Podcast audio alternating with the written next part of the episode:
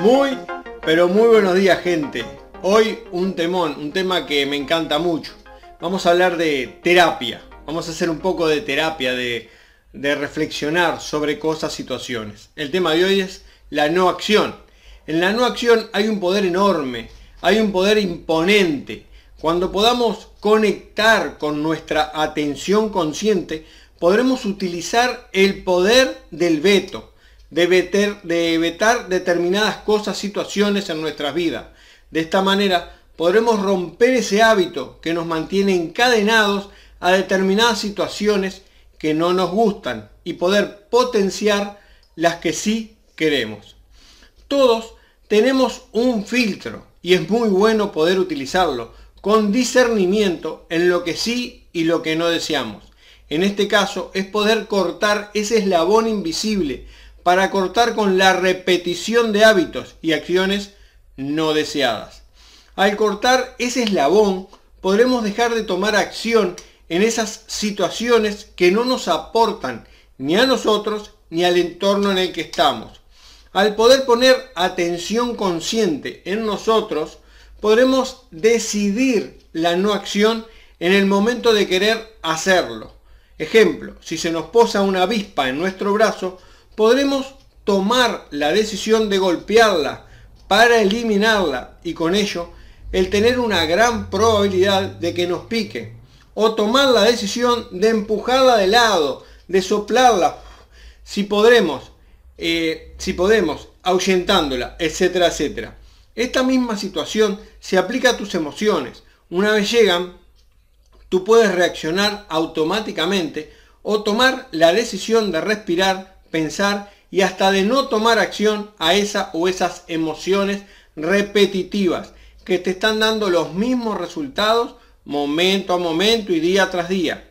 Si logras ser capaz de notar ese primer impulso automático de acción, ese mismo momento, podrás romper esa cadena de situaciones, rompiendo ese eslabón para cortar con los eslabones siguientes. Esa atención de lo que nos sucede junto antes de que acciones, te dará plena conciencia y un control más efectivo, como puede ser cuando te viene la ira, la rabia, el miedo, la ansiedad, la angustia, etcétera, etcétera. Lo mismo cuando hablamos de más, cuando no podemos eh, no hablar. Si prestamos atención a lo que pasa justo en el momento antes de querer hablar de ese impulso, podremos cortar con ese eslabón, que da acción a los eslabones siguientes, cortamos de esa manera la secuencia y el resultado será muy diferente. De esta manera dejaremos de reaccionar impulsivamente, teniendo la libertad de decidir la no acción y poder tener un resultado diferente, más pensado, más congruente, como para no arrepentirnos de hablar cosas que no debíamos. Ojo con eso. Aquí es donde uno crece, aprendiendo a no ser influenciado por nuestras emociones y tampoco suprimirlas.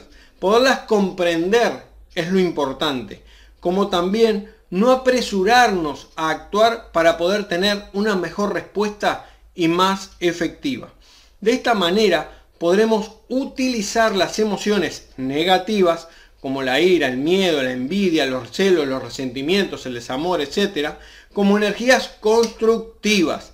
Recuerda que siempre que reacciones sin pensar, sin respirar antes, tomando conciencia de la situación, te va a reducir la libertad de elección y de acción.